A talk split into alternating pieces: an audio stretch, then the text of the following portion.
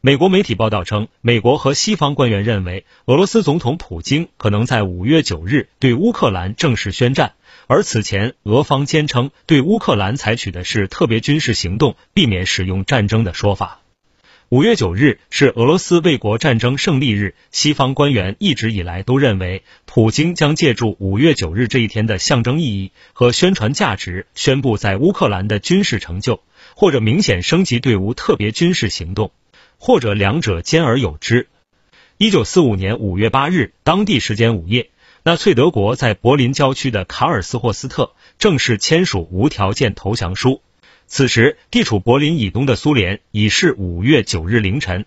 苏联将五月九日定为卫国战争胜利日。苏联解体后，独联体国家沿袭了这一传统。现在，卫国战争胜利日是俄罗斯最隆重的节日之一。俄乌冲突爆发以来，各方频打信息战。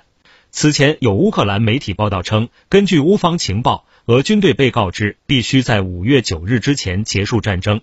而根据俄罗斯外交部网站五月一日发布的消息，俄罗斯外长拉夫罗夫表示，俄罗斯不会赶在五月九日卫国战争胜利日前人为结束在乌克兰的特别军事行动。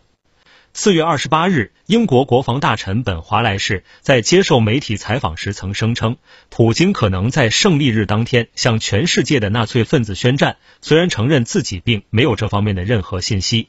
华莱士仍声称，如果在今年的胜利日上，普京宣布我们正在与全世界纳粹分子作战，我们需要大规模动员俄罗斯人，他自己不会感到惊讶。听头条，听到新世界，持续关注最新资讯。